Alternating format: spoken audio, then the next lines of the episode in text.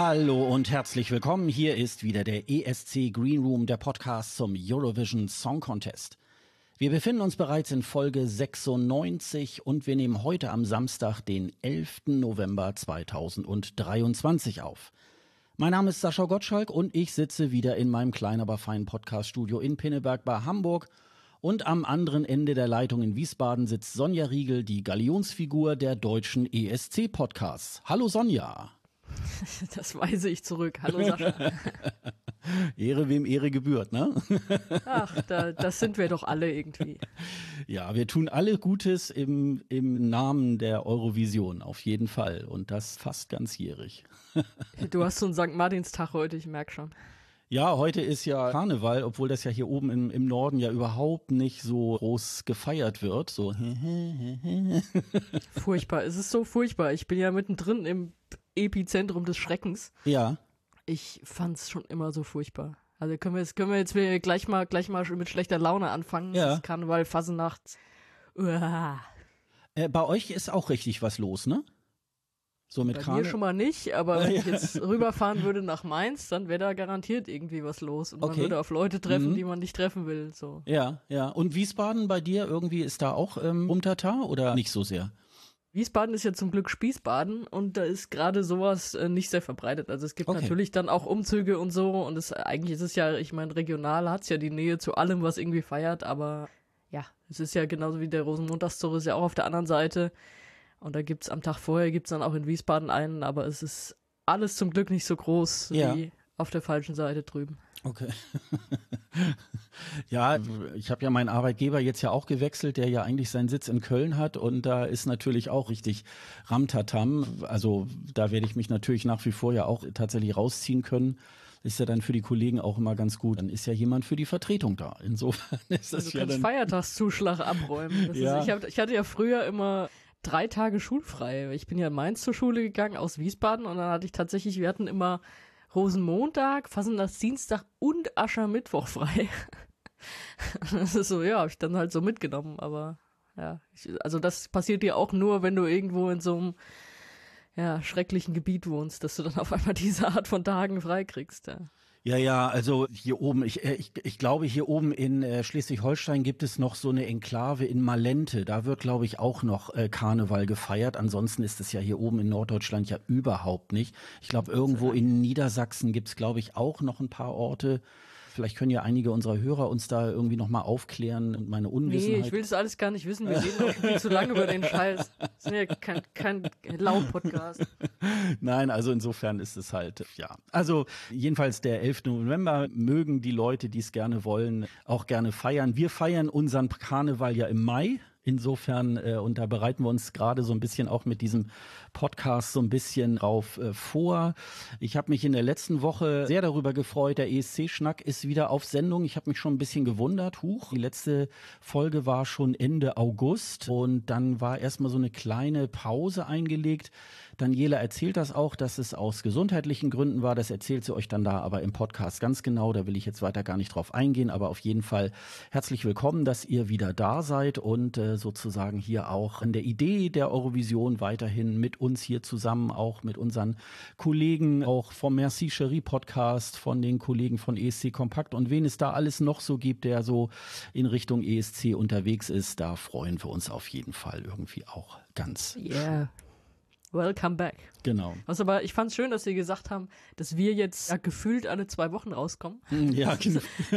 Würde ich mal sagen, ist schon gut angekommen, unser neuer Turnus. Ja, genau, genau, vor allen Dingen gefühlt, aber Ja, nee, das passt ja, passt ja genau. Loriot wäre ja am Sonntag 100 Jahre alt geworden, der hätte dann gesagt, mit deinem Gefühl stimmt wohl was nicht. Das Gefühl stimmt genau, das ist doch das Gute. Ja, das ist schön. Also, ja, auf jeden Fall. Aber ich weiß, worauf du hinaus willst.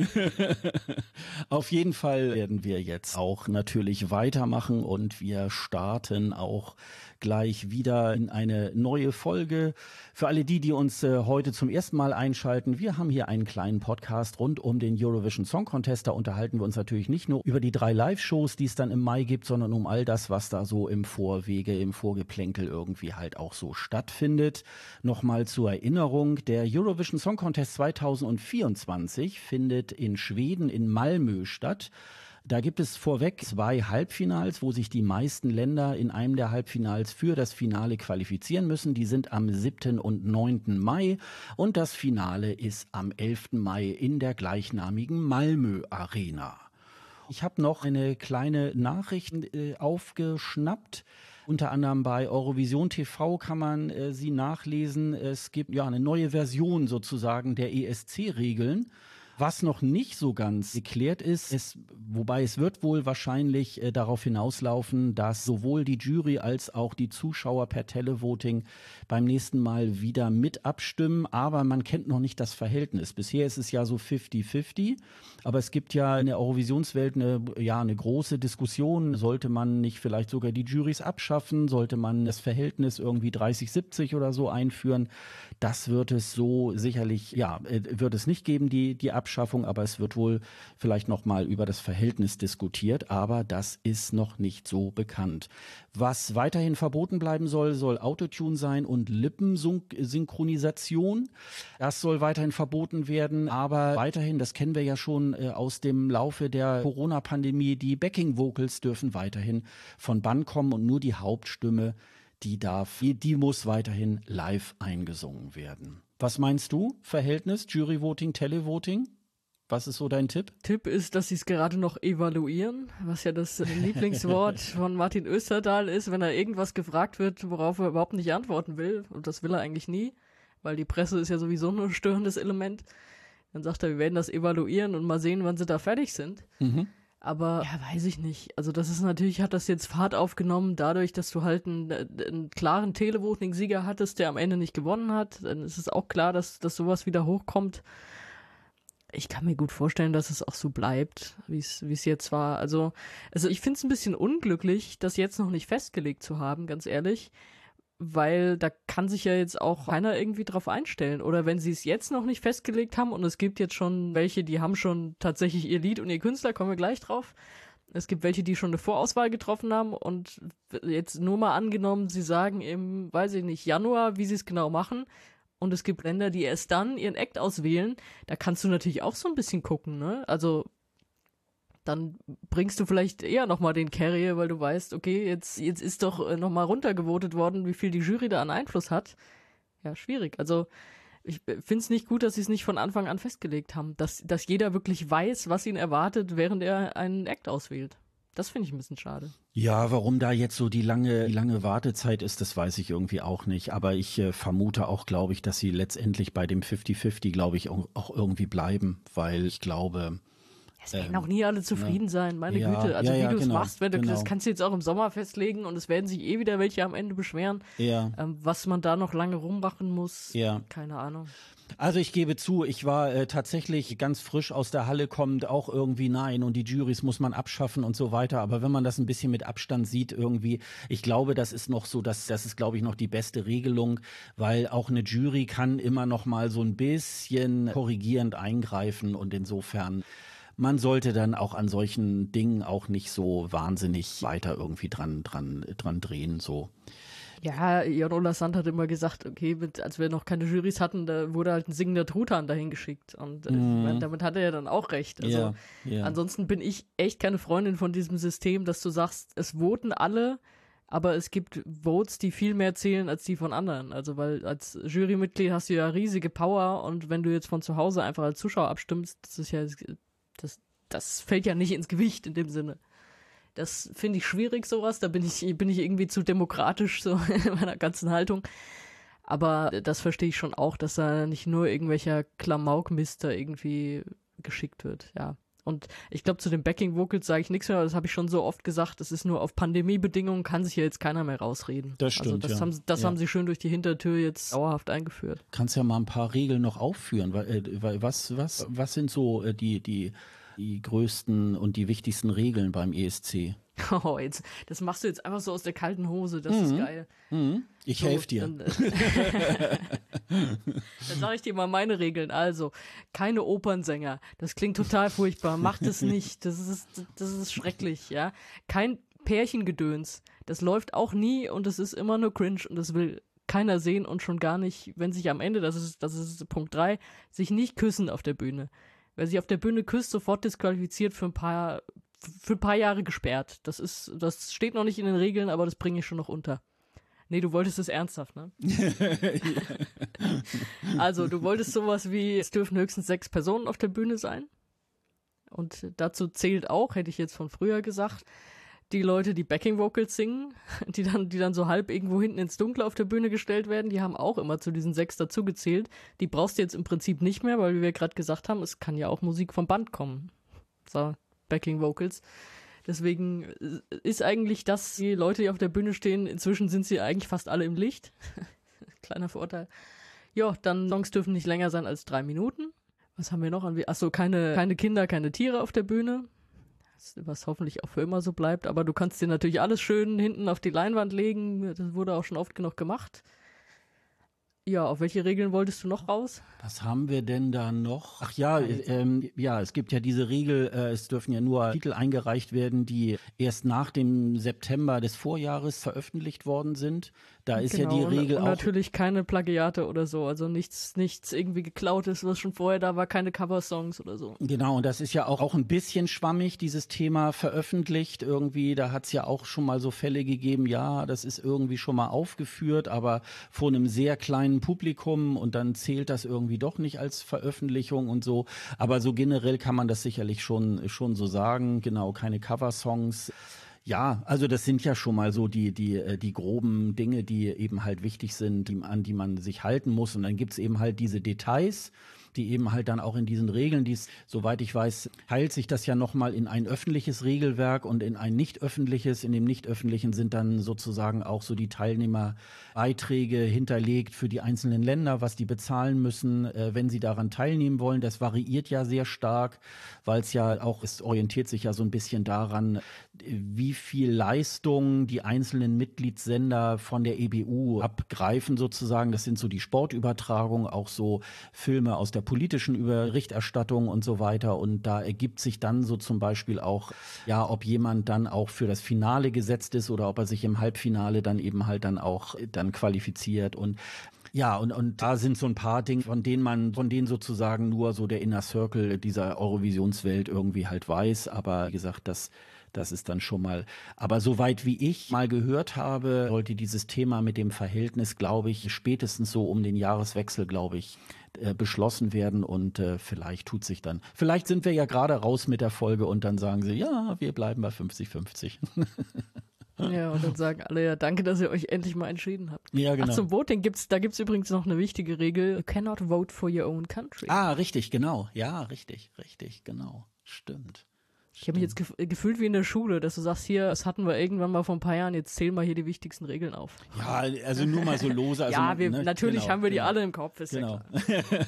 Na, es ist ja manchmal so, dass, dass man vieles auch von unseren Hörern so ein bisschen äh, so vor, vor, äh, vorausschickt, äh, dass sie das wissen und dann wissen sie das gar nicht und dann und dann haben wir auch einen gewissen Bildungsauftrag. Also insofern, weil der Rundfunkrat ruft dann nachher wieder an und sagt, Mensch Leute, ihr habt ja gar nicht über die ESC-Regeln im Einzelnen gesprochen. Die rufen aber bei dir an. Bei mir haben die noch nie angerufen. Ja, die bei rufen mir ruft, bei mir ruft immer nur Frau Merkel an und sagt, was ich schreiben soll. Und das macht sie auch heute noch, weil das ist so Ah, Gewohnheit bei ihr. Okay, Ja, ja. okay. Ja, Olaf ruft mich dann hier auch immer an und Mensch, Sascha, mach doch nicht immer und mach doch Deutschland nicht immer nieder. Obwohl wir ja in den letzten Wochen ja gar nicht so viel über Deutschland gesprochen haben. Aber ja, das äh, kommt halt und der äh, Rundfunkrat, äh, der mischt sich dann auch immer noch mal ein und sagt dann auch, Mensch, der Vertrag von Frau Riegel, der ist wieder so ausgestattet, die kriegt ja jedes Jahr immer mehr Geld und also, wie, das kann doch gar nicht angehen und Ja, dafür bin ich ja hier auch verhaftet für die nächsten Jahrzehnte. Das in stimmt. diesem Das Podcast. ist, das ist allerdings richtig, genau, genau.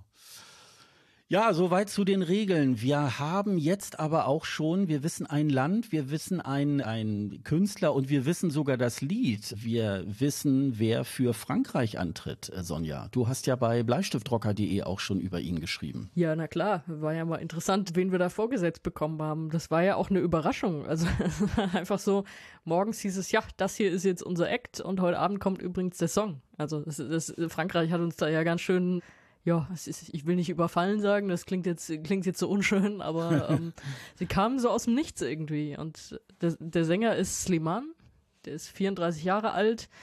Natürlich, was auch sonst, ein ehemaliger The Voice-Gewinner, der halt auch schon einiges an Songs veröffentlicht hat und so. Ja, und dann hieß es, und heute Abend feiert der Song Premiere. Und es wurde aber auch schon der Titel genannt. Er heißt Mon Amour. Habe ich schon gedacht, oh bitte nicht, ey. Frankreich schickt einen Sänger mit einem Lied Mon Amour. Das, das kann ja gar nicht gut gehen. Also da, da, hat sich bei mir eigentlich schon alles zusammengezogen. Und dann dachte ich wiederum, es ist, meine Erwartungen sind jetzt so down, dass, dass eigentlich kann das jetzt nur gut werden. Aber es wurde nicht gut. Mann, mich hat es so geärgert, als ich das gehört habe. Es ist einfach so ein uninspirierter Mist. Es ist genauso wie Lazara letztes Jahr, dass sie dachten, wir machen jetzt was. Das ist so voll französisch und Ballade hm. und, und voll was, das ist voll was dahinter und so. Und dann am Ende ist es aber einfach nur so Klischees aneinander gepackt hier mit Mon Amour und Je t'aime und was weiß ich was und Ach, und dann, es gab ja diese Live-Version, die sie dann rausgebracht haben, wo er einfach aussieht wie Dotter damals, 2020, mit diesem Disco-Kugelhemd und so. Es ist alles sowas von nichts Neues und sie denken jetzt wieder, boah, jetzt haben wir hier den Knaller und ey, ihr habt nicht den Knaller. Das, die haben schon bei Lazara gedacht, dass sie weit nach oben gehen. Ich hatte es befürchtet, dass es weit nach oben geht und dann sind sie ja damit ziemlich auf die Schnauze gefallen. Zu Recht auch, weil es einfach, es war halt überverkitscht.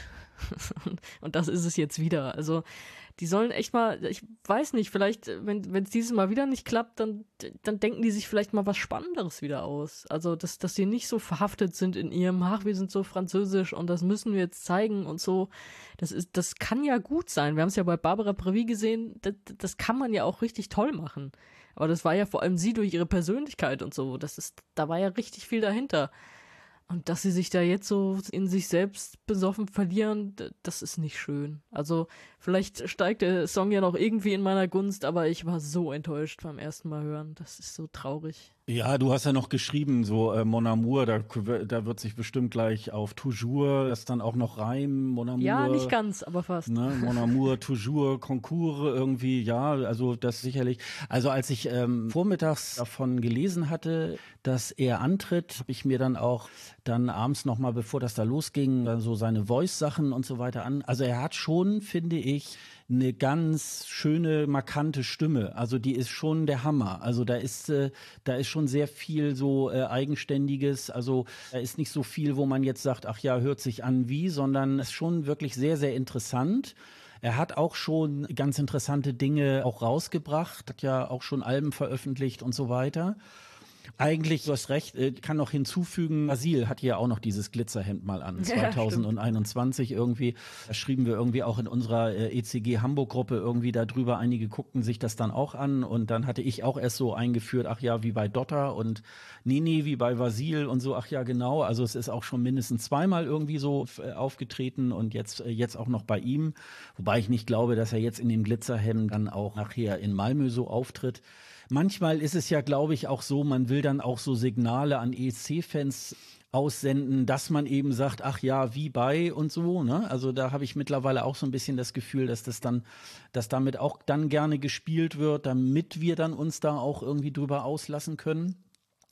Aber ich muss mal sagen, ich, ich finde es jetzt nicht so wahnsinnig schlimm, wie auch äh, du und auch wie auch manch anderer auch sich so geäußert hat, jetzt so in den letzten Tagen, so in den sozialen Medien.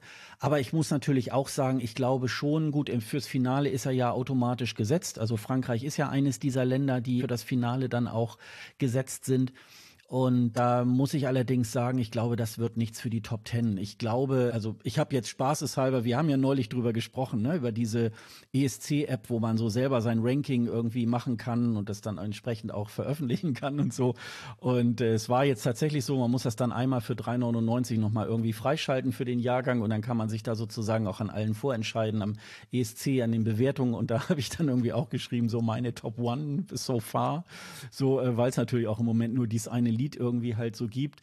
Ich finde es jetzt nicht so ganz schlimm, aber ich glaube, Frankreich wird sich da keinen Gefallen tun und das wird kein, das wird, glaube ich, kein Top Ten. Also soweit würde ich mich tatsächlich auch aus dem Fenster, Fenster hängen. Ich war jetzt nur so ganz froh drüber, dass man jetzt einen Song hat. Ich habe jetzt damit auch unsere Playlist vom ESC Green Room für den Eurovision Song Contest 24 damit eröffnen können bei Spotify. Könnt ihr auch auf unserer Seite escgreenroom.de dann auch noch bei den Playlists dann euch dann auch anschauen, beziehungsweise auch die Playlist dann auch abonnieren. Dann habt ihr immer die aktuellen Sachen, die da jetzt reinkommen für den Jahrgang. Ja, und mehr ist es nicht. Also ich glaube, da müssen wir jetzt noch mal ein bisschen warten, was jetzt aus anderen Ländern kommt. Das äh, das finde ich auf jeden Fall. Also ich habe es in der App noch nicht auf die Eins gesetzt, das habe ich noch nicht übers Herz gebracht. Dafür beleidigt mich der Song viel zu sehr. Nein, ich glaube, er wird bei mir ganz schnell, glaube ich, aus der Top Ten auch dann wieder irgendwann rausfliegen, wenn wir dann so den elften, zwölften Beitrag haben ja, wie man sich klischeehaft äh, Frankreich vorstellt. Ich glaube, dass die Franzosen selber gar nicht so sehr daran denken, oh, jetzt wollen wir so ganz französisch irgendwie sein, aber es kommt natürlich, bei uns dann immer so. Nichts anderes. Aber es kommt bei uns natürlich immer so irgendwie halt an. Also insofern ist es halt ja, also. Die denken nichts anderes. Das ist, wir können jetzt schon wetten, da wird irgendwo ein Eiffelturm auf der Bühne zu sehen sein. Vielleicht ist der Eiffelturm auch der, der, der glitzert. Keine bestimmt, Ahnung. bestimmt. Aber das wollte das wollte ich nochmal sagen. wenn du, wenn du denkst, es ist irgendwie so als Referenz, wir machen es so wie und dass Leute dann drüber reden, das ist das Dümmste, was du machen kannst. Ganz ehrlich. Das ist, also, das ist zwar super uninspiriert, was die da schicken, aber wenn die das gedacht haben, dann, dann sollen sie sich echt abmelden, ganz ehrlich. Ja, gut, aber es funktioniert also, ja. Es ist ja, es wird ja dann so nein, diskutiert. Es funktioniert überhaupt nicht. Nur weil, nur weil wir jetzt drüber reden und wir sagen ja auch nicht, boah, das war damals so toll und das ist jetzt wieder so toll. Das ist einfach nur, das ist kopierter Mist. Das ist ja auch, du kannst, du, du suchst dir irgendwas, was schon jemand hatte, im schwedischen Vorentscheid nicht weitergekommen ist. Ja, war knapp, war das bessere Lied, wissen wir alle. Und jemand, der im ESC im Halbfinale ausgeschieden ist. Da kannst du auch nicht sagen, boah, das machen wir jetzt auch, weil da, es geht ja genau darum, dass du irgendwas hast, was eigenständig ist. Das muss ja, das muss ja allen ins Auge fallen und rausstechen, gerade dann sowieso auf der Bühne, aber ja auch schon vorab, dass die Leute darüber reden. Du willst irgendwas Eigenständiges, worüber die Leute reden. Es haben alle äh, schon, bevor er aufgetreten ist beim Vorentscheid, ich weiß, ich bringe ihn oft, aber Carrie, da haben alle schon davor drüber geredet, über das Lied und über seine Erscheinung. Dann nach dem Vorentscheid und dann natürlich auch nach dem ESC, weil der einfach was Eigenständiges hatte im Look. Und ich meine, der Sound, ja, gibt es auch andere, die so sind, aber so diesen Look, den haben wir auch sofort vor Augen und den hatte davor noch niemand. Also zumindest nicht auf diese Art von Bühne und irgendwo im ESC-Umfeld. Und das brauchst du. Und du brauchst nicht irgendwas, was schon mal irgendwer irgendwo hatte, was ein paar Nerds wissen. Das ist das Dümmste. Wenn die das gedacht haben, dann sollen die mal zu mir kommen. Das ist, also, das, da hätte ich mal eine Erklärung, dass das wirklich der falsche Weg ist. Ja, gut, aber zweite, du musst, äh, ja, aber du ja. musst ja, du musst ja schon auch ein bisschen an die Zielgruppe denken. Und es, Nein, es soll sich ja, nicht. es sollte die, Na äh, die, die, äh, die Nachrichten sozusagen, oh, Frankreich hat seinen, seinen Song veröffentlicht, muss ja auch irgendwie durch, durch die sozialen Medien. Und da musst du natürlich irgendwelche Signale, ob das jetzt nun, nun schlau oder, oder so ist. Sicherlich wird, der wird nicht in seinem Glitzerhemd da in Malmö auftreten. Und insofern wird das sicherlich, also sind solche Überlegungen mit Sicherheit spielen da auch eine Rolle bei so einer Präsentation. Person. Das Als die Zielgruppe sind ja nicht die paar Nerds, die dann am Ende abstimmen sollen oder drüber reden sollen. Das ist ja, das zieht ja viel größere Kreise. Also die paar, die das, die das wissen, wer so ein Glitzerhemd mal anhatte, das bringt ja am Ende nicht die Punkte. Aber äh, gut, da haben wir jetzt einfach zwei unterschiedliche Meinungen. Ich wollte noch auf eine andere Sache raus, und zwar hast du gesagt, schöne Stimme. Das finde ich nämlich tatsächlich auch. Das ist, da habe ich hier wenigstens auch mal was Positives gesagt. Ich, seine Stimme ist wunderschön. Und eigentlich denke ich ja immer so, dass, dass eine wunderschöne Stimme schon mal echt so die halbe Miete oder noch mehr ist und das, dann kann der Song manchmal auch egal sein. Man sagt dir so, er kann das Telefonbuch vorsingen und es ist trotzdem toll. Wahrscheinlich hätte er mal lieber das Telefonbuch vorgesungen, anstatt diesen, diesen Mon Amour Je Kram. Also, das wäre vielleicht auch eine größere Schöpfungshöhe gewesen, wenn er, weiß ich nicht, sich irgendein Pariser Vorort ausgesucht hätte und da die, die Namen und die Nummern rausgesungen hätte. Es ist erstaunlich, wie ein Song auch das andersrum kaputt machen kann. Also, dass du sagst, ja, der hat zwar eine schöne Stimme, aber irgendwie bringt es ihm da nichts, weil, ja, weil der Song das, das so runterzieht. Also ich meine, es geht ja auch andersrum, dass du sagst, der Song ist eigentlich geil, aber die Stimme entweder ist es nicht gut gesungen oder mir gefällt die Stimmfarbe nicht, wie auch immer. Da ist es jetzt mal andersrum für mich, aber die Stimme an sich finde ich auch toll. Ja, auf jeden Fall. Und ja, und es ist eigentlich dann schade, dass das dann sozusagen auch gar nicht so großartig zur Geltung kommt. Ne? Das, Aber Sie äh, denken, Sie denken, es kommt zur Geltung. Das ist ja das Schlimme daran. Ja, wir, wir wollen mal hoffen, dass Sie vielleicht so auf der Bühne da noch irgendwas machen, dass es ein bisschen besser wird. Er muss jetzt nicht unbedingt wieder auf einer Hebebühne irgendwie im Kleid dann irgendwie hochgehoben werden. Also und äh, sollte auch nicht den Mittelfinger dann auch in die Kamera zeigen, wenn er dann im Green Room sitzt oder so. Das mal gucken. Witzig. Das, äh, da, daran, daran, da hast du an allen, aber nicht nur an ihr, auch irgendwie die Delegation, wer da so drumherum zu sehen war, hast du allen sofort angesehen, dass sie nicht damit gerechnet haben, dass sie so schlecht abschneiden. Also, dass sie viel mehr von sich überzeugt waren.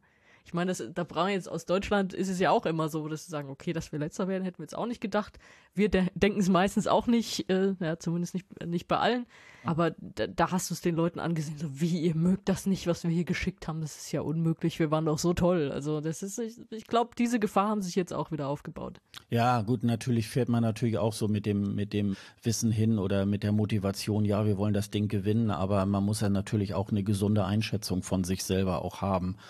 Und das gilt natürlich auch für Deutschland und für alle anderen Länder.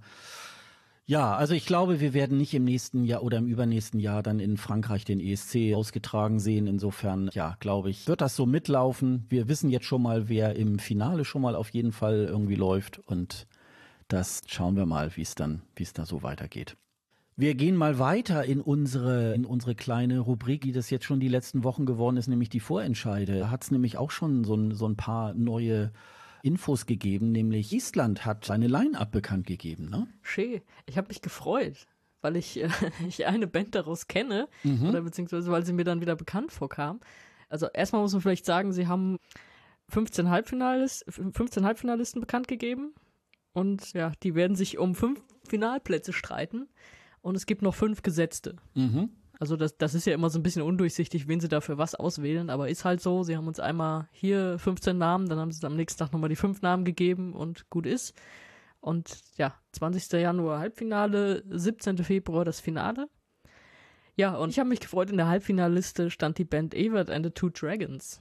Das mhm. ist, die wahrscheinlich sonst kaum einem was sagen, aber das ist so eine Indie-Pop-Band und die habe ich wirklich vor zehn Jahren mal bei einem Sommerfestival bei so einem kleinen in Rüsselsheim gesehen, beim Phonopop. Und das, da habe ich schon fasziniert zugehört und es, es, hat mir echt gut gefallen und so. Und jetzt, als ich, als ich den Namen gelesen habe, habe ich mich gefreut. Das ist, ich weiß zwar nicht, ob diese Art von Sound, zumindest das, was sie damals gemacht haben, ob das so, ob man das so ESC-bühnentauglich kriegt, aber das werden wir ja dann sehen. Bisschen anmaßend finde ich, dass der Song, also sind die Songnamen bekannt, aber wir kennen die Songs noch nicht. Der Song heißt Hold Me Now. Räusper, Räusper, also mit so, mit so einem Song sich zu bewerben am ESC, ich weiß es nicht. Aber na gut. Und was mir im Zuge dessen aufgefallen ist, was mir bisher überhaupt nicht klar war, dass deren Bassist, also der, der Bassist der Band, der war schon mal beim ESC, nämlich war, er war auch Bassist 2003 von der Band Rufus. Hm? Die noch was sagen, 80s Coming Back. Sofern ja. ich, so, sobald, sobald ich diesen Titel lese, habe ich sofort wieder im Ohr. Das, ich fand das super damals. Und ja, der war damals Bassist von Rufus, ist jetzt Bassist von Evert and the Two Dragons. Ja, wäre doch, wär doch schön, wenn das mal wieder klappt. Und ja, über Olli habe ich mich gefreut, weil der war letztes Jahr schon dabei, war letztes Jahr Zweiter und ich war ja Riesenfan von Alika, habe ich ja immer wieder betont, aber ich hätte Olli auch zusätzlich beim ESC gerne gehabt, weil ich den super fand letztes Jahr. Ich hoffe, sein Song ist wieder ähnlich gut, dann wäre das doch nett, wenn er es dieses Mal schaffen würde. Aber wie gesagt, wir kennen noch keine Songs. Die sollen alle, was, wann? Anfang Dezember sollen die online veröffentlicht werden? Am 8. Dezember, ja. Okay, genau. ja, dann sind wir mal gespannt. Und dann habe ich wahrscheinlich wieder andere Meinung und sage, ja, mag ich, aber mit dem Lied hat es leider nicht geklappt. Oder das wird nichts. Aber ja, wir kennen die Namen. Ich weiß nicht, hast du noch irgendeinen Namen, auf den du dich besonders freust, den du da gelesen hast? Oder hast du vielleicht irgendwen vermisst, der die letzten Jahre immer dabei war? Ja gut, es kommen und gehen ja Leute. Also manchmal ist es ja auch so, jetzt, dass der Olli jetzt zum Beispiel gleich im, im jetzt in diesem Jahr wieder antritt irgendwie. Manchmal machen die ja erstmal auch eine zwei- oder dreijährige Schaffenspause. Ich weiß auch, der, der Stefan zum Beispiel, der 2022 beim ESC ja für Estland angetreten ist, war ja auch, glaube ich, schon zwei, dreimal beim Esti Laul. Das ist so ähnlich wie beim Melodiefestivalen zum Beispiel. Ich glaube, ähm, auch beim, beim norwegischen Vorentscheid kommen und gehen ja da auch immer mal so die, die Wettbewerb. Also was mich noch, wo, wo, wo ich mich jetzt, wo ich jetzt noch ein bisschen so drüber gestolpert bin, war die Gruppe Traffic. Die haben den Songtitel Wunderbar. Da bin ich mal gespannt, was da irgendwie halt kommt. Stick Resta hat da tatsächlich auch wohl an dem Song mitgeschrieben. Da habe ich mal so ein bisschen reingehört. Die gibt's auch wohl schon eine ganze Weile in Estland. Die haben so, so äh, Country-Pop-mäßig. Das, das, das triggert mich ja immer so ein bisschen, mag ich ganz gerne. ist die Frage, ob das äh, eine Geschichte ist, die wirklich erfolgreich ist beim, Pod, äh, beim, beim Podcast, genau, beim ähm, Eurovision Song Contest. Ja, aber irgendwie, also da sind so ein, da sind, eine habe ich, der, äh, wie hieß die, Sekunda oder so, glaube ich, ja, kann ich nochmal in die, in die Shownotes packen. Da gibt's so ein Video, da sind so ganz viele bekannte estnische Sänger, die auch so beim Esti Laul, da ist auch Elena Born ist da zu sehen, Stig Resta auch dann eben mit der Gruppe Traffic irgendwie, also er ist, glaube ich, auch Teil dieser, dieser Gruppe. Und die sind, glaube ich, schon über 10, 12 Jahre, glaube ich, äh, da so unterwegs. Und die treten jetzt da irgendwie auch an. Mal gucken. Also vielleicht ist das Lied auch irgendwie, ja, wie, wie dieses Katzenlied vor ein paar Jahren. Keine Ahnung. äh, dann, dann, ja, dann finde ich es einfach auch nur doof. Aber was ich immer tatsächlich ganz schön finde beim estnischen Fernsehen, die haben dann wirklich auf der Website da das schön aufgedröselt und dann sind dann alle 20 Songs kann man sich dann angucken, kann man sich wahrscheinlich dann ab 8. Dezember auch alle Songs ansehen. Da sind dann meistens die Videoclips dann auch, auch zu sehen oder je nachdem, was sie da so ja, veröffentlichen. Und da kann man sich tatsächlich schon mal ein ganz schönes Bild irgendwie tatsächlich von machen. Ich habe nur so dabei gedacht, naja, das so mit diesen festgelegten fünf Beiträgen, die schon für das Finale festgesetzt sind. Ich finde ja so solche Wildcard-artigen Geschichten finde ich ja immer etwas unglücklich, weil der Zuschauer dann immer so denkt, ach und wieso sind die denn jetzt irgendwie halt gesetzt und äh, das finde ich immer nicht so glücklich. Hätte das, glaube ich, besser gefunden, wenn die 15 oder dann eben die 20 Songs alle zusammen im Halbfinale wären oder eben nur 15, weil es gibt ja nur ein Halbfinale und dann daraus würden oder aus den 20 würden sich dann äh, 10 fürs Finale qualifizieren. Das würde ich irgendwie ein bisschen, das ist so ähnlich wie so wie mit Jury und, und Televoting irgendwie halt so. Also das, da würde ich auch eher dazu plädieren, dass der Zuschauer wirklich über alle Songs wirklich dann auch schon im Vorwege dann abstimmen kann, wer ins Finale kommt. Ja, zumal es kein System hat. Also wenn es irgendeine Art von äh, logischem System hätte, dass man sagt, keine Ahnung, wir haben hier fünf sind schon gesetzt, das sind die, die noch nie beim Estilaul dabei waren und dann haben wir hier noch zehn, die waren schon mal dabei, die sollen sich mal hier qualifizieren, wer von denen nochmal darf oder so. Also wenn, wenn, wenn irgendwas dahinter stecken würde, was man verstehen könnte oder sollte oder wie auch immer, dann wäre es ein bisschen sinnvoller. Ob es dann geil ist, ist die nächste Frage. Aber so ist einfach so, man kriegt das so hingesetzt, so hier, die sind übrigens im Finale und die nicht. Das hat Norwegen auch mal gemacht vor ein paar Jahren. Ja, ja, ja, genau. Mhm. Und dann stehst du da und denkst, aha, okay, na gut müssen wir jetzt mit arbeiten. Wo du es gerade gesagt hast, ich hatte gerade so ein Flashback zum letzten Jahr, weil da war Estland auch relativ weit vorne mit Songs. Vielleicht waren es sogar die allerersten, die irgendwie Songs veröffentlicht hatten, weil es müsste zu einer ähnlichen Zeit gewesen sein. Dass sie auch gesagt haben, zack, hier ist die Playlist mit allen Songs aus dem Esti Laul. Und die Playlist war alphabetisch angeordnet und Alika war die erste. das heißt so, oh, jetzt höre ich mir mal ESC-Songs an, potenzielle, und habe als allererstes aus dieser Liste Alika gehört und dachte, boah, das ist jetzt das erste Lied, was ich hier, was ich hier in diesem Jahrgang gehört habe und das ist gleich so mega gut. Ach du Scheiße. Und es ist ja wirklich, es war dann nicht nur mein Lieblingslied aus der, der ganzen Esti Laul-Geschichte vom letzten Jahr. Das hat ja dann sogar Esti Laul gewonnen. Und es ist bis zum Ende mein Lieblingslied vom ESC geblieben. Also den Flashback hatte ich gerade, wo du sagst, die kommen dann alle online und weiß ich nicht, sind dann in der Playlist oder so. Das ist, das geht, das ist nicht zu toppen. Also mal sehen. Und sie hat auch im Nachgang nach dem ESC auch auch ein paar schöne Singles auch rausgebracht. Also auch sehr auch mal vom Stil was anderes als das, was sie äh, bei, auf der ESC-Bühne äh, gebracht hat. Also auch eine sehr vielfältige Künstlerin kann man sich kann man wirklich gut sich mal reinhören. Das macht wirklich auch Spaß. Also Esti Laul gehört äh, mitunter auch zu meinen, einer meiner Lieblingsvorentscheide. Äh, es gibt manchmal Jahre, wo man so denkt, okay, da ist jetzt dieses Jahr mal irgendwie eher in die Toilette gegriffen. Aber sie haben doch irgendwie eigentlich immer, also man merkt, der Sender macht sich sehr viel Gedanken, wirklich da auch ein gutes Abbild zu machen. Ich glaube, da ist auch, so wie ich das rausgehört habe, da ist auch, glaube ich, irgend so ein Spaßsong, ist da, glaube ich, auch irgendwie dabei wieder. Und, und klar, das muss dann irgendwie auch alles mal so stattfinden. Und ja, und als Fernsehsendung lässt sich das auch gut angucken. Also die haben auch so dieses so Ganze so mit den Logos und mit der, mit der Titelmelodie, die so auch entweder so im Hintergrund läuft oder bei den Einspielern und so weiter. Das gibt's jetzt auch schon seit Jahren. Also das hat auch so eine gewisse Identifikation. Also ist alles wirklich ein schönes, rundes Konzept und das versüßt einem so den man so manchen Fernsehabend, wenn man so mal den, in den Esti Laul dann irgendwie halt so reinschaut. Ja, wir haben in der letzten Folge dann über Malta gesprochen. Das war das erste Halbfinale. Das haben wir sehr ausführlich besprochen. Ich glaube, dass das zweite und das dritte Halbfinale, ich glaube, da kommen wir schnell durch, oder?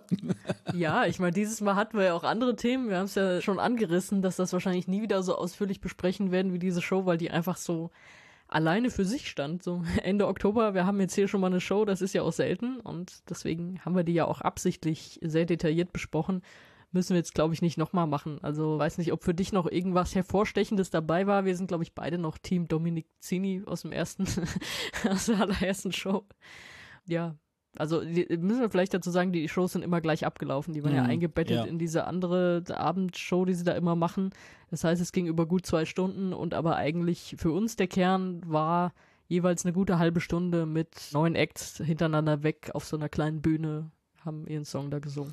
Ja, also das musste man tatsächlich, also letzte, äh, die, das erste Halbfinale habe ich tatsächlich auch selbst auch die, die, also bis, bis die Sendung Show hieß das ja oder heißt es, äh, zu Ende war, irgendwie, das brauchte man jetzt nicht. Am Anfang gibt's ja immer, ich habe das noch nicht so ganz verstanden, so eine komische Comedy-Serie, so eine Frau mit so aufgemalten Bart, die dann schon da irgendwie den Fahrer spielt und da werden wohl irgendwelche Leute interviewt und dahinter läuft so ein Film ab, wie als wenn die da so auf der nachts durch die Straßen von Malta irgendwie halt fahren.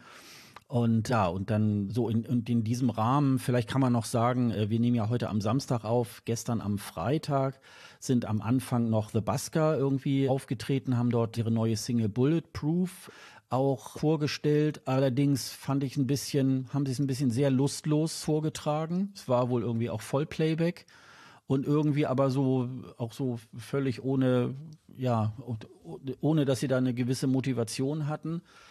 Das ist darüber noch so zu sagen. Und dann muss ich sagen, äh, ja, so, also mit, mit aller, mit aller, aller Kraft würde ich sagen, fallen mir in beiden, vor, in, in beiden Halbfinals vielleicht ein Song. Ich muss tatsächlich sagen, wir haben uns äh, in der ersten, mit dem ersten Halbfinale sehr intensiv beschäftigt. Ich fand aber auch, da waren wirklich noch so bestimmt zwei oder drei Sachen dabei. Äh, das habe ich ja auch erzählt, dass die dass man ein bisschen Fantasie mitbringen musste, weil natürlich ist jetzt äh, keine große Bühne gewesen mit Tänzern oder wie auch immer, sondern die Künstler standen da immer alleine, so à la Stand-up-Comedian und, und äh, haben dann so ihr, ihren Song vorgetragen, waren dann sicherlich auch, der eine oder andere hatte dann auch mehr oder weniger aufwendiges Kostüm an. Aber in dem zweiten und dritten Halbfinale war das dann schon auch alles sehr generisch. Also man, man hat wirklich sehr viele ESC-Trends so der letzten Jahre auch dort hören und auch sehen können. Und insofern, also es gab im zweiten Halbfinale gab es äh, eine Denise Mercica, die mit Mara antritt. Sie hatte so ein bisschen so eine, so eine Ann-Sophie-Erscheinung sozusagen ja, erinnerte so ein bisschen an, wir schrieben da, glaube ich, drüber, an Cleopatra so ein bisschen, so, so äh, der Woman-Song sozusagen. Es gab da irgendwie in dem in dem, in dem Halbfinale auch ein Man-Song, der hat, der ist da mit so einem zerrissenen Pulli da irgendwie angetreten ist. Ja, und im gestern würde ich, äh, also so mit Ach und Krach nochmal so sagen, diese Thea Angelina mit äh, Bloodstream, die sah so ein bisschen aus wie, also mit so Carrie Puffärmeln, so Pferdeschwanz. Und sie sang immer von äh, Hurricane so im, im Refrain oder im, im, in den Lyrics und war so ein bisschen so eine, ja, so eine Elektronummer, wo ich so gedacht habe, okay, mit ein bisschen viel Fantasie, da könnte man irgendwie was machen. Aber ich würde jetzt nicht sagen, oh, da sind jetzt auch in jedem Halbfinale so zwei, drei, vier Sachen dabei, wo man jetzt sagen würde, irgendwie, ja, finde ich jetzt irgendwie ganz großartig und muss unbedingt ins Finale. Also das hat sich dann nicht mehr gelohnt und gestern habe ich auch tatsächlich gleich nach den, nach den Songs dann auch umgeschaltet, weil die Partyspielchen haben mich dann irgendwie auch nicht mehr so ganz interessiert. Ja, wussten wir ja dann auch, dass da nichts mehr kommt. Ja, also das sozusagen. Also ich finde es dann manchmal irgendwie, manche Länder, also Malta gehört dazu, machen das auch gerne mit so einer ellenlangen Line-Up. Diesmal sind es ja in Malta 36 irgendwie, wo ich dann so denke, okay, das könnte man irgendwie auch gleich von vornherein irgendwie ein bisschen kürzen, lässt da zwölf Leute in so einem Finale antreten und dann hat man den, hat man den Künstler. Ich glaube, das ist dann so für die ja, wahrscheinlich ist es für die Einschaltquote wichtig, da vier Sendungen draus zu machen, damit dann auch in Malta auch immer wieder die Leute einschalten. Das ist wahrscheinlich dann auch so der, der Gedanke irgendwie halt dabei. Aber ja, für den, sozusagen für die Findung des ESC-Beitrags ist das, glaube ich, nicht wirklich hilfreich. Ja, aber für uns ist es doch irgendwie geil. Ich meine, wir haben was zu gucken jetzt schon um diese Jahreszeit. Auch wenn wir dann am Ende sagen, oh, so gut ist das alles nicht. Aber es ist das, was da stattfindet, das findet ja irgendwie bei sehr vielen Ländern statt. Halt bei vielen einfach dann auch hinter verschlossenen Türen. Und so können wir sozusagen zugucken, was sich da jetzt vorstellt. Natürlich ist es eine Vorauswahl, klar, aber wir sehen, was sich da vorstellt, was sich da in einem kleineren Setting vorstellt und ja, können äh, Zuschauer dann entscheiden, ja, wen, wen wollen wir nochmal auf der großen Bühne sehen. Aber es ist, wir gehen ja da auch beide immer ran mit, dass wir sagen, ah, nee, das, das ist jetzt nicht so doll oder das aus dem Lied kann man nicht viel machen, aber diesen Gedanken, den du eben auch kurz hattest, den, den habe ich ja auch bei manchen, dass man sagt, hm, das auf der großen Bühne, da könnte man was draus machen. Und das ist ja genau diese Gedanken, hast du ja auch, wenn du so eine Art Casting halt eben intern machst, ohne dass es im Fernsehen ausgetragen wird. Deswegen bin ich natürlich schon froh, dass es diese Show gibt. Es gab sie ja auch in einer Art, ein bisschen veränderten Art im vergangenen Jahr und da ging das so ein bisschen unter, weil einfach an, an den Tagen dann auch, wobei, nee, die haben es, glaube ich, auch Freitagabend gemacht.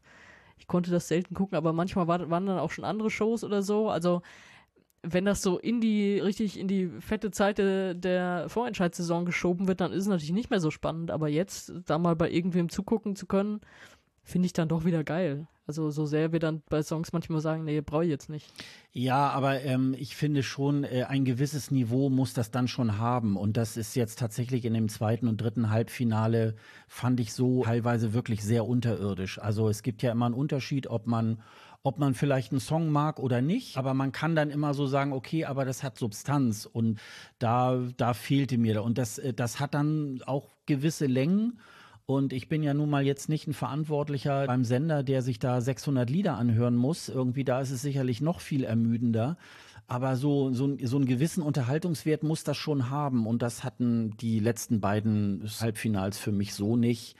Und das finde ich, da könnte man dann auch tatsächlich, weiß ich nicht, ein Halbfinale dann dafür killen und, und äh, dann hat man drei und dann hat man so ein bisschen verteilter die, die ganz guten, also wirklich die ganz guten Sachen, die waren tatsächlich im ersten Halbfinale. Das ist jetzt auch nicht so, oh, weil es die erste Show und, und äh, wir freuen uns da so drauf, sondern ich gucke da schon irgendwie so ein bisschen kritisch irgendwie dann drauf. Und aber ich habe wirklich da auch so, da wirklich gedacht, ach Mensch, da, das läuft ja schon mal gut an. Aber wie gesagt, das die, die Geschmäcker sind ja da auch unterschiedlich. Und sicherlich bin ich auch nicht unbedingt immer so ein, so ein großer Malta-Fan, nur eben, weil es dann eben gerade jetzt auch der Auftakt der Vorentscheidssaison wird. Es würde uns noch bei einigen Vorentscheidssongs die Sub Substanz fehlen, keine Sorge. ja, das kann sein, genau, genau. Ja, ich hoffe ja mal, dass beim ukrainischen Wiedbier es nicht so ist. Da äh, gibt es auch schon Verkündungen für die Acts, ne? Ja, naja, so halb. Also sie haben die Longlist bekannt gegeben. Es ist, ist, äh, also im Februar soll ja da auch der Vorentscheid stattfinden mit elf Acts und sie haben jetzt die 20 Acts genannt, die noch im Rennen sind sozusagen. Die wurden jetzt also wirklich offiziell per Pressemeldung verkündet. Und auch da ist es wieder so, man guckt auf die Liste und denkt bei manchen so, ach guck mal hier, kennen wir doch oder kenne ich doch oder wie auch immer. Und da ist natürlich als allererstes Mellowin, bei dem wir alle wissen, dass er schon beim ESC war, 2018, Under the Ladder und ist da aber nur 17. geworden, weil er von den Jurys total wenig Punkte bekommen hat.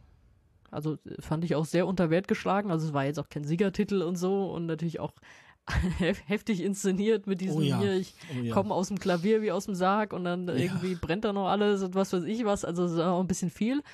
Aber so als Song war das gut und also der ist bei den Jurys wirklich unter Wert weggegangen, ist aber auch also man erinnert sich noch an ihn, man erinnert sich, glaube ich, auch noch gut an ihn. Also, dass man sagt, das kann es gerne nochmal versuchen, mal sehen, mit was er jetzt kommt. Weil, also, wir kennen die Songs noch, natürlich noch nicht, wir haben jetzt nur die Namen.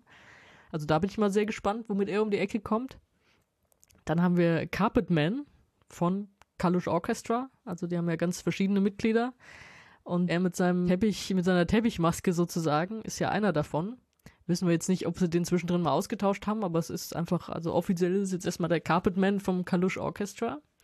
Mal sehen, was, was er dann auf die Bühne bringt. Da kann ich mir noch schwer was vorstellen, weil er halt so, ja, in diesem Kollektiv halt einer gewesen und jetzt mal sehen, was, was dann solo kommt sozusagen. Und äh, die nächsten, die mir noch aufgefallen sind, Jerry Hale und Aljona Aljona. Und zwar also Jerry Hale war ja schon zweimal im Vorentscheid dabei. Letztes Jahr hätte ich sie auch genommen, ehrlich gesagt. Also mit When God Shut the Door. War ja so ein, also natürlich auch auf den, auf den Konflikt gemünztes, gemünzter Song. Sehr herzzerreißend eigentlich und sehr schön. Aber sie, hatte, sie hat nicht gewonnen. sie war davor, ich weiß nicht, kannst du dich noch an ihren ersten Auftritt beim Whitby erinnern mit diesem Vegan-Song? Ja, ja. Das, das, das war ja wirklich furchtbar. Also das, das, das war ja gruselig. Also dann dann ist sie wirklich besser, wenn sie so, so was Starkes, so, so ein Klagelied oder so singt. Und da habe ich jetzt große Hoffnung, weil Aljona Aljona ist eine Rapperin, die auch, also von der hört man tatsächlich viel, also die ist auch international bekannt. Und wenn die sich jetzt zusammentun, wird spannend. Und sie haben tatsächlich auch schon mal zusammen was gemacht mit noch Ela von Ela Isa dabei. Also der Song heißt Kupala, der, der ist, glaube ich, ja, ist, ist irgendwann letztes Jahr erschienen. Und der ist auch richtig stark. Also den können wir gerne mal in die Shownotes packen. Und deswegen machen die nicht zum ersten Mal was zusammen. Natürlich ist dieses Mal leider Ela nicht dabei. Das, das wäre natürlich noch. Das wäre der Hammer, ja. Das, das wäre mega mhm. gewesen. Ja, aber ja. Es, es gibt ja diese Zusammenarbeit schon und die war mega. Und allein deswegen habe ich da sehr große Hoffnung in die beiden. Also, ja. Der Rest von der Liste, ich weiß nicht, ob dir noch jemand aufgefallen ist ansonsten, aber das, äh, das sind so die drei, auf die ich glaube, dass wir erstmal gucken und natürlich erstmal schauen. Also es werden zehn ausgewählt von diesen 20, die ins Finale kommen. Und dann wird ja noch über einen weiteren dann entschieden, der rausgeflogen ist. Also der eigentlich aus der aus der Auswahl rausgeflogen ist, darf man noch einen reinvoten ins Finale sozusagen. Ja, das wird, glaube ich, an diesem Wochenende entschieden, während wir hier aufnehmen. Das geht, glaube ich, noch bis Sonntag. Und dann äh, steht da wohl. Stehen da Schnell wohl raus mit der Folge, ey, bevor Ja, das alles genau. schon wieder alt ist. Genau. Nee, also dieses, die, diese, diese Kooperation mit Alonia, Alonia und Jerry Heil und, und Ella, Wahnsinn. Also, aber da muss ich auch zum Beispiel sagen, das Witbier gab es ja früher auch in, auch in mehreren äh, Vorrunden. Das konnte man immer ganz gut sehen, weil die laut deutscher Zeit immer schon um 18 Uhr angefangen haben. Wir haben immer sehr viel gequatscht, das kann man dann irgendwie natürlich dann nicht verstehen, wenn man des Ukrainischen dann auch nicht mächtig ist. Aber da ist eben halt eine sehr starke Auswahl auch an, an Liedern. Also das ist eben halt, die Ukraine ist ja auch ein sehr, eine sehr erfolgreiche Nation beim ESC. Und diese, diese Art, auch, ich war ja auch schon in dem Konzert von Goey, das sind halt natürlich auch alles sehr, sehr starke Musiker. Und ja, und wie gesagt, ich, ich setze das mal in die, in die Shownotes, dieses, dieses Lied von Alonia, Alonia und, und Jerry Heil und, und Ella. Ella singt da auch noch in Passagen auch noch auf Deutsch. Und ja, und das ist wirklich großartig. Und wenn da noch so ein paar andere Sachen dabei wären, da war noch, Mellowin hatte da auch was gepostet von seiner Probe. Hörte man so ein bisschen raus, ach ja, das geht dann wohl mal so ein bisschen in so eine andere Richtung als Under the Ladder. Wobei, also wie gesagt, die Inszenierung fand ich damals super. Mir fiel da jetzt noch gerade so ein, es wurden ja, bevor der ESC in Lissabon irgendwie anfing, wurden dann irgend, wurde da irgendwie so äh, Piktogramme veröffentlicht, was man alles nicht mit in die Halle nehmen darf. Also so Gewehre und, und äh, weiß nicht, Schlagstöcke und, und da war da unter anderem eine Leiter. und dann haben sich dann Leute im Internet dann gefragt, so, ja, was macht denn jetzt Mellowin mit Under the Ladder? Darf er jetzt nicht auftreten? Das war dann irgendwie, das war noch irgendwie ganz lustig. Und wie gesagt, das der hat wird ja auch mittlerweile auch immer mal so ab und zu kommen dann auch noch mal neue Singles von ihm raus und so weiter. Also insofern, ja, die, die haben eben halt auch einen sehr guten Bestand an Künstlern und ich freue mich da drauf. Also ich freue mich schon auf den, auf den Februar. Wobei ich habe noch mal geguckt, ich, äh, so, so richtig ganz genau wissen wir nicht, wann im Februar. Es wird irgendwie im Moment nur der Februar 24 angekündigt als Termin für diesen Vorentscheid. Ne? Ja, das werden sie aber dann auch noch bekannt geben. Ja, ja. ja, es ist, der Februar wird ja sowieso voll mit allem und wir Oh, werden ja. uns entscheiden müssen, was wir als erstes gucken. Ja, und da fällt es irgendwo rein. Dann haben wir uns wieder deine, deine Rubrik Musik aus dem ESC-Land. Und ich sag mal so, ich, ich würde mal die Brücke schlagen. Äh, Der letzte ESC war ja 2023 in Liverpool. Dort ist ja auch eine weltberühmte Band hervorgegangen. Sonja, erzähl doch mal. Ja, ganz ehrlich, wir haben uns, wir haben beschlossen, wir kapern jetzt einfach mal unsere eigene Rubrik und sprechen mal jetzt über was, was nicht wirklich einen ESC-Bezug hat. Das, was du jetzt gerade gesagt hast, das könnte man dann noch so ein bisschen reinschummeln. Ja, die Beatles kommen aus Liverpool. Ja, wir haben gehofft, Paul McCartney steht vielleicht irgendwie auf der ESC-Bühne und hat da doch noch irgendeine Art von Auftritt oder hat irgendwas damit zu tun. Ist es alles nicht passiert. Aber es war jetzt so ein großes Thema, auch bei uns, überall online. Der Song ist auf die Eins gegangen. Wir reden über den Beatles-Song, der rauskam am 2.11. Now and Then. Weil wir haben gesagt, da haben wir jetzt einfach beide Meinungen zu. Es haben alle Meinungen zu. Alle haben ihre Meinung schon mal irgendwo kundgetan. Jetzt wollen wir auch. Und deswegen schnappen wir uns jetzt einmal diese Rubrik dazu, ja, in der wir eigentlich von ESC-Künstlern uns neue Musik anhören. Und ja, jetzt tun wir einfach mal so, als hätten die Beatles irgendwas mit dem ESC zu tun und reden über Now and Then. Ja, soll ich mal anfangen? Äh, Fang gerne mal an. Ja. Also als der Song rauskam, genau am 2. November habe ich mir hier aufgeschrieben, irgendwie kam, also für mich kam er so ein bisschen aus der kalten Hose. Also ich, ich hörte schon, ich hörte schon irgendwie, glaube ich, im letzten Jahr oder so davon, dass sie da gerade dran sind und mit KI und so weiter und sie hätten da noch ein altes Demoband von John Lennon und, und, und, und. Und für mich kam es tatsächlich überraschend an dem Tag und äh, ich ich weiß gar nicht, glaube ich, habe zuerst nur den Song gehört und dann irgendwann bei YouTube auch nochmal das Video. Das habe ich mir übrigens jetzt eben gerade nochmal, bevor, bevor wir hier angefangen haben, mit der Aufnahme auch nochmal angeguckt. Und ich bin natürlich tatsächlich auch sehr, sehr, sehr befangen. Ich bin sozusagen mit den Beatles aufgewachsen, auch wenn ich nicht aus dieser Generation bin. Aber meine Mutter ist halt ein großer Beatles-Fan und insbesondere auch ein Paul McCartney-Fan. Ich war mal 1900, also auch im letzten Jahrhundert, 1989 in der Alsterdorfer Sporthalle mal beim Paul McCartney Konzert. Da lebte auch noch Linda McCartney, seine, seine Frau. Die hat zwar am am Keyboard gestanden, aber ich glaube nicht wirklich, dass sie wirklich musikalisch auch was dazu beigetragen, aber sie war dann nun mal auch dabei. Äh, eine ganz tolle zweieinhalb also ich war, glaube ich, mindestens zweieinhalbstündige Show. Vorweg kann ich mich erinnern, gab es irgendwie so eine so einen 15-minütigen noch Film, auch nochmal so ein Abriss, Beatles und so weiter. Hat er natürlich auch so ein Best-of aus den Beatles und auch aus seinem eigenen Repertoire dann auch von sich gegeben. Und es war wirklich, war großartig. Also ist auch so ein Konzert, was ich bis heute auch wirklich noch äh, gut in Erinnerung habe. Und auch mit seinen 80 Jahren hat er ja irgendwie auch wirklich noch sein erfüllt er große Stadien und so weiter. Und und ich habe mir das, das Lied angehört und ja, es ist so ein bisschen so eine Zeitreise. Also ich kann mir vorstellen, also es ist ja, es ist ja irgendwie wohl schon mal 1994 haben sie ja schon mal angefangen, an dem Lied zu arbeiten. Da lebte auch noch George Harrison. Und da haben sie Sachen eingespielt, aber sie kriegten eben wohl nicht aus dem Demoband das Piano und den Gesang von John Lennon. Und das ist eben jetzt halt mit KI wirklich auch möglich, das auseinander zu trennen und äh, wirklich seine Stimme auch zu isolieren. Und es ist schon der Hammer. Es ist tatsächlich, es ist einerseits so ein bisschen die Reise aus der Vergangenheit und natürlich sind es moderne Klänge, aber es ist halt auch wirklich, es bleibt so dem, dem Beatles-Sound wirklich auch treu. Und ich muss sagen, wenn ich diese, wenn ich dieses, wenn ich dieses Video äh, höre oder auch die Musik, also ich kriege da eigentlich gute Laune.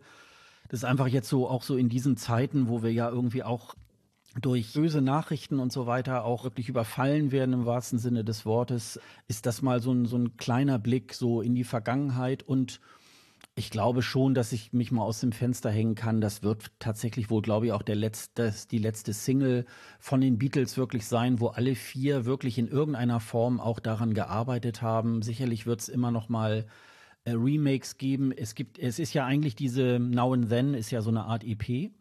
Und da wird noch mal Love Me Do ist auch noch mal in so einer 2023er Version, also sprich das Anfang, äh, der Anfang und das Ende sozusagen in einer EP. Und ich finde, das ist wirklich ein, ein schöner Abschluss und dass sie sozusagen dieses Werk da auch noch mal so zu Ende gebracht haben. So, jetzt habe ich erstmal genug geredet.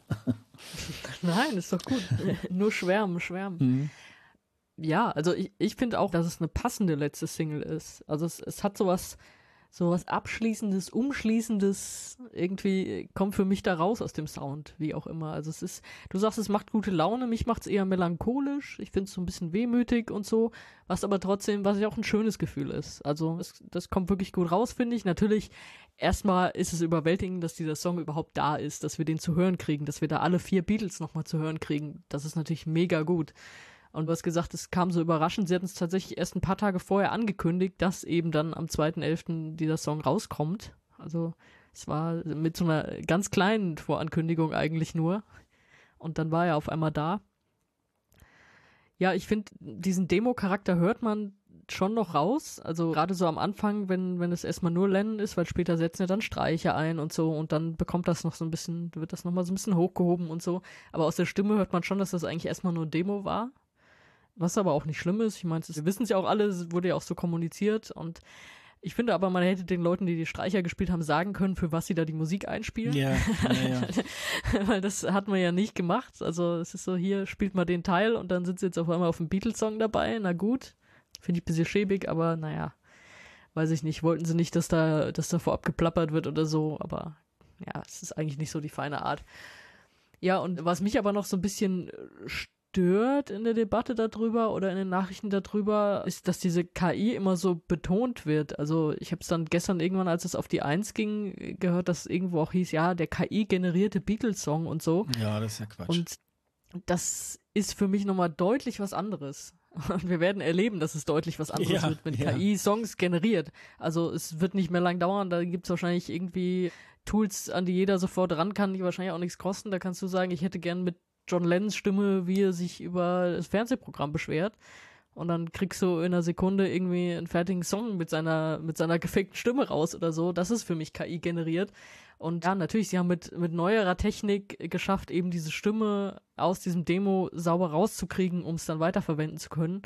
Aber es ist ja trotzdem von allen vier was eingespielt und noch dazu Musik eingespielt. Das ist ja jetzt nicht so generiert ist es für mich nicht. Und wie gesagt, da wird noch viel Schlimmeres kommen. Da werden wir wahrscheinlich auch die Beatles-Version von allen anderen moderneren Songs werden wir alle zu hören kriegen, ob wir wollen oder nicht. Aber das ist schon noch, also für mich zählt das eindeutig als Beatles-Song, der jetzt nicht irgendwie so fake-mäßig erstellt wurde, sondern der schon noch echt ist. Und das, das hat mich in der Kommunikation so ein bisschen gestört. Beziehungsweise es war ja nicht deren Kommunikation, sondern es war eher so, wie das, wie das halt aufgenommen wurde in den Nachrichten teilweise.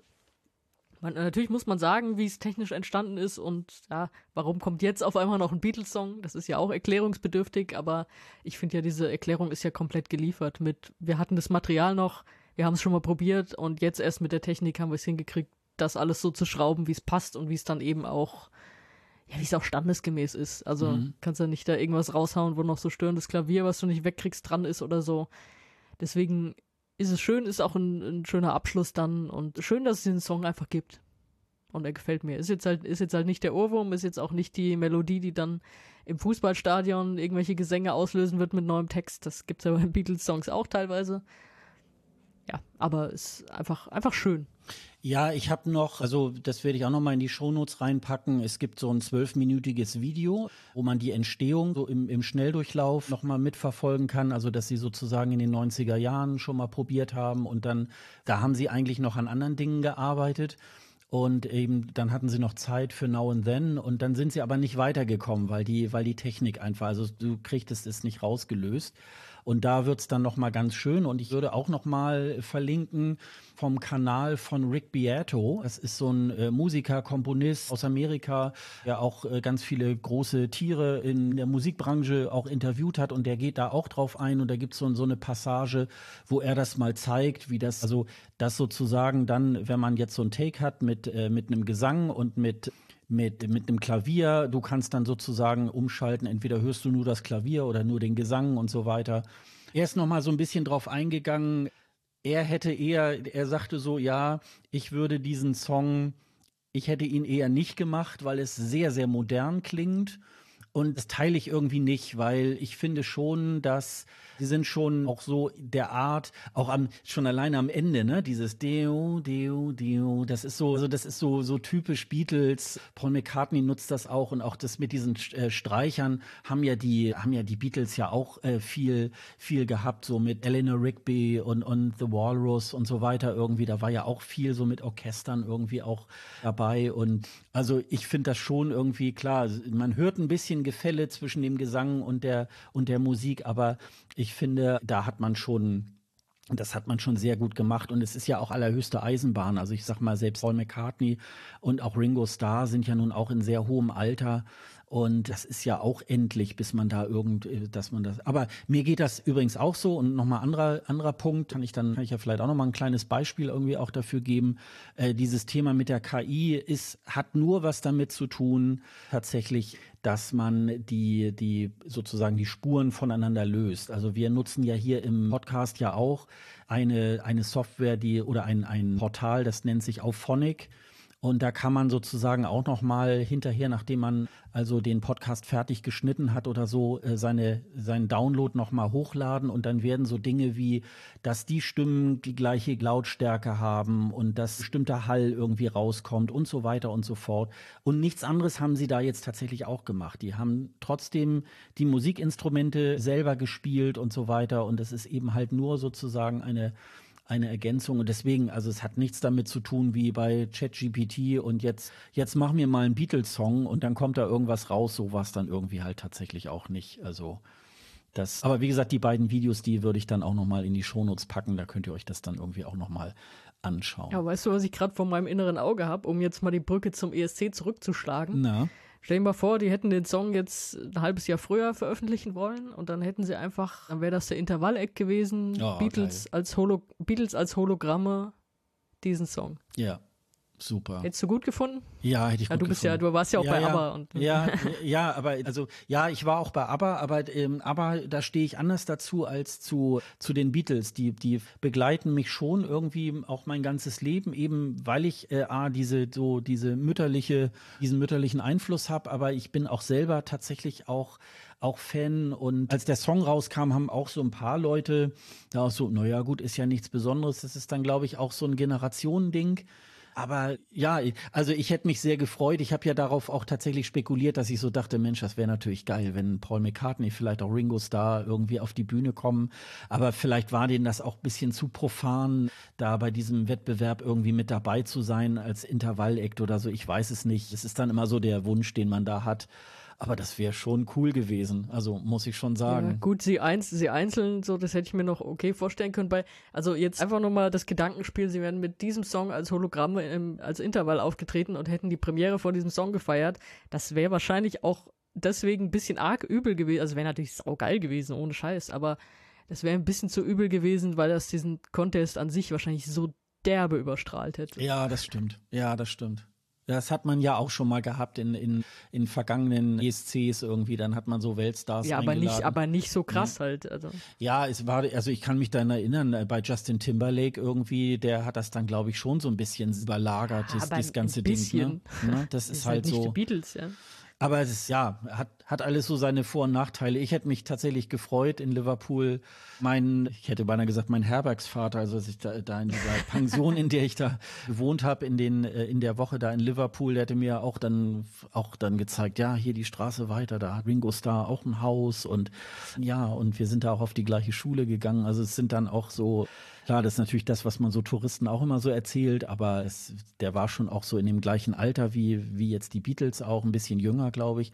Aber ja, das ist natürlich, da sind die Beatles natürlich dann auch in, in Liverpool überall Schritt und Tritt. Hamburg hat ja hier auch so eine, hat ja auch hier so eine gewisse Tradition, nur ich finde immer, Hamburg hat das ja, so ein bisschen stiefmütterlich behandelt. Man, man hat hier so ein kleines, so, ja, so ein, ja, so ein kleines Denkmal gibt's ja da so an der Reeperbahn, ist aber auch irgendwie, sieht eher aus so wie so, so, so, so Plätzchenformen irgendwie für Weihnachten irgendwie. Ja, stimmt, in- das sind so ne? Kekstecher, also, genau. Ja, Ja. und das ist irgendwie, und dann war ja damals, äh, also die stehen ja da auf, wie auf so einer, auf so einer Schallplatte und da auf diesen, auf diesen Streifen sind ja diverse Hits von den, von den Beatles und ich weiß mal damals, als das eingeweiht wurde, da waren da tausend irgendwie, äh, tausende von Rechtschreibfehlern in diesen, bei diesen Hits. Also ich weiß nicht, wer das da damals da geklöppelt hat und es gab ja eine Zeit lang auch ein Beatles-Museum in Hamburg.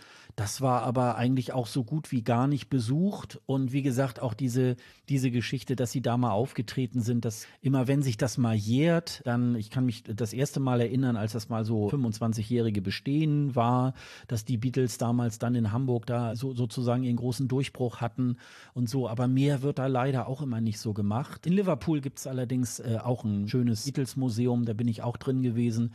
Und da geht man dann sozusagen auch ein bisschen so durch die einzelnen Phasen ihres ihrer Karriere irgendwie halt auch so ich war ja auch im Cavern Club der ja auch aber mehr so wieder aufgebaut ist. Den Original Cavern Club gibt's ja so nicht mehr wo auch Lord of the Lost ja damals da so ein kleines Konzert in der Eurovisionswoche gegeben haben und so.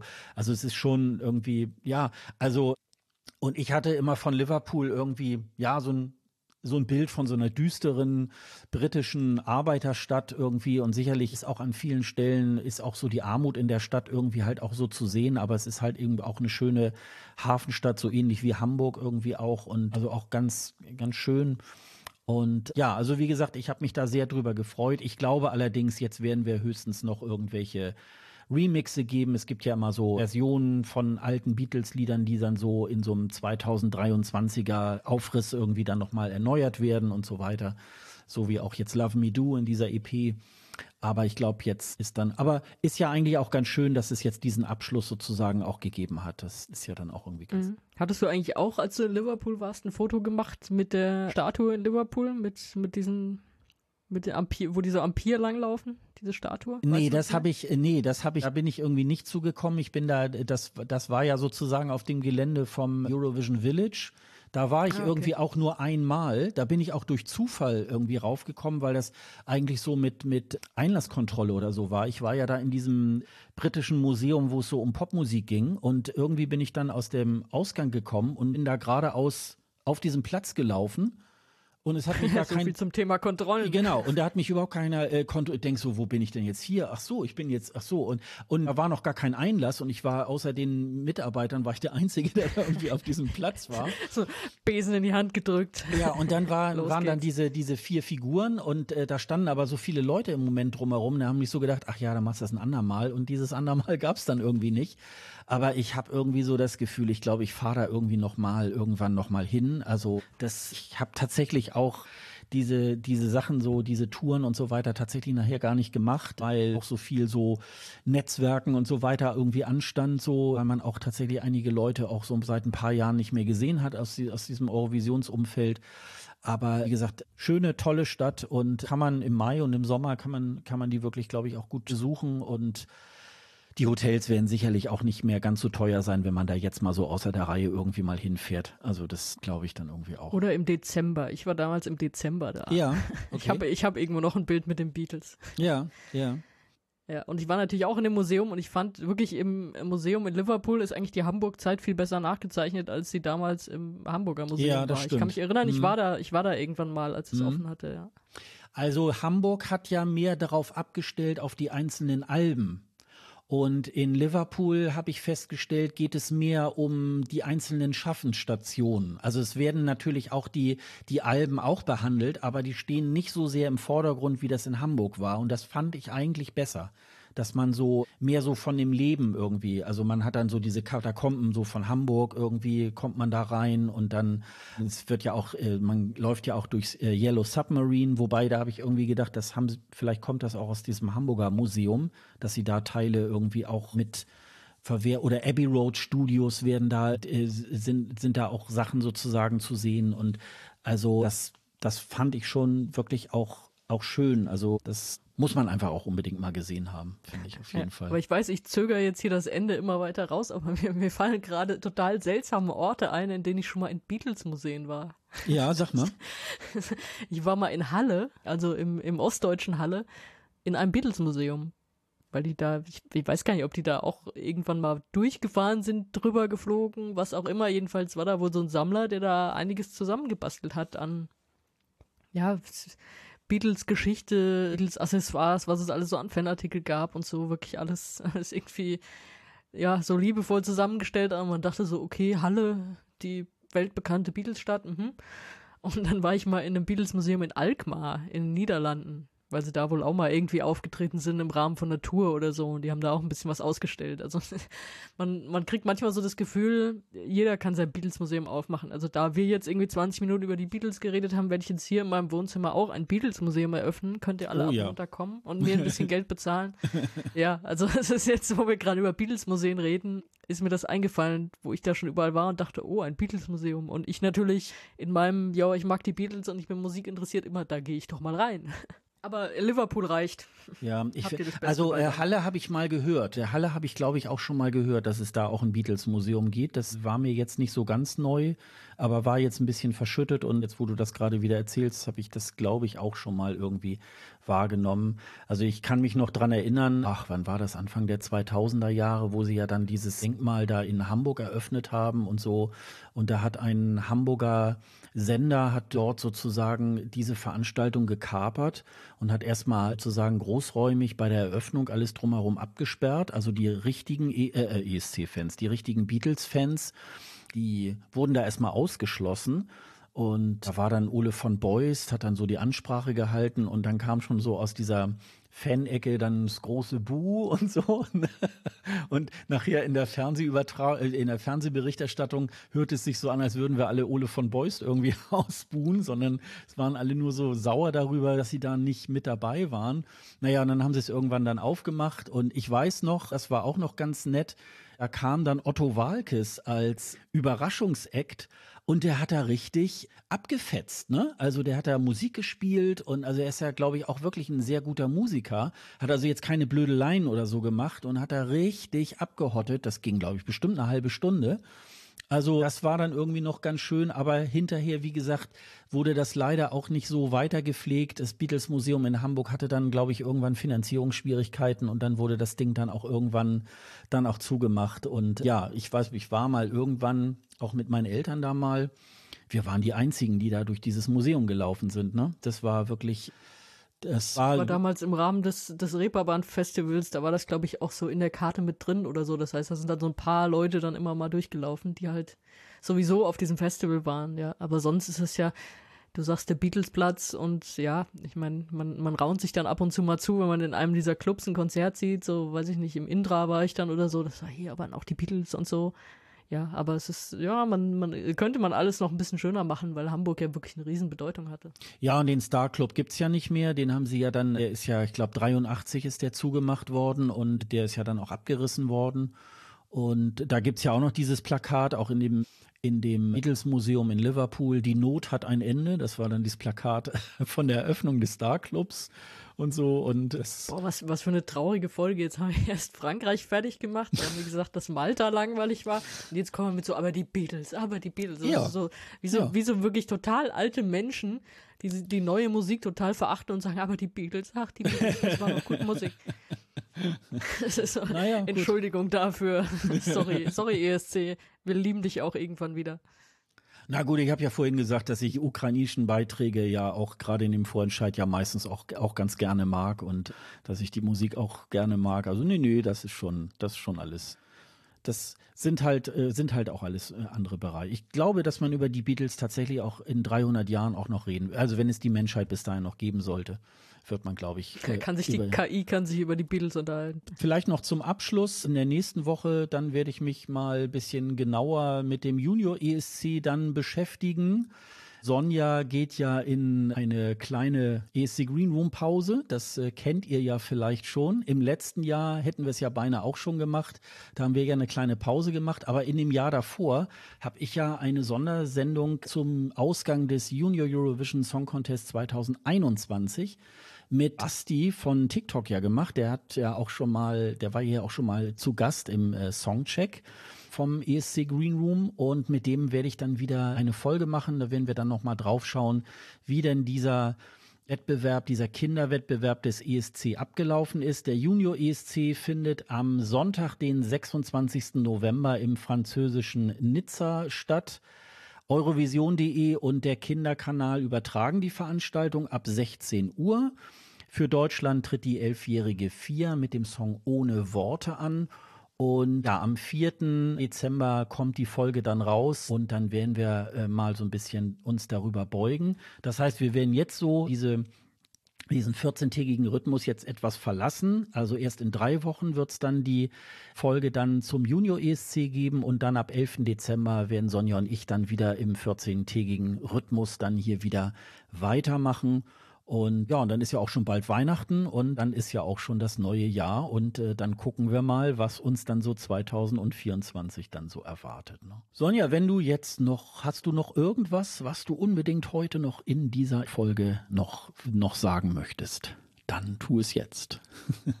naja, ich wünsche euch ganz viel Spaß dann bei der nächsten Folge. Danke. Mit dem adeligen Herrn von TikTok. Ja, genau. Ja, und ich gehe in meine vertraglich festgelegte Pause und freue mich, dass wir dann, ja, was ist das, in vier Wochen wieder reden können und mal sehen, was sich bis dahin so getan hat. Nimmt ja jetzt alles Fahrt auf. Also die Einladung steht natürlich nach wie vor. Du kannst gerne auch mit dazukommen und über den Junior ESC sprechen, aber ich glaube auch, das ist schon so eine gute Sache. Und ja, und ich glaube, wenn wir das jetzt so, es ist jetzt das zweite Mal, dass ich das mit Asti dann mache und dann ist es schon Tradition und dann werden wir es, glaube ich, jetzt auch jedes Jahr machen. Also bis wir dann beide irgendwie umfallen oder so oder einer von uns.